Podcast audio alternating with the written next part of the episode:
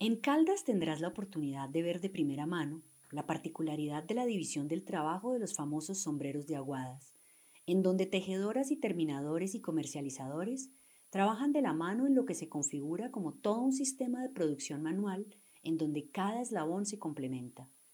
Algo que se remonta a más de siglo y medio de práctica del oficio, en donde durante una etapa larguísima quienes elaboraban el sombrero eran precisamente los hombres. Al tener más fuerza podían apretar la fibra de iraca con facilidad, haciendo el tejido firme que hace sobresalir al sombrero.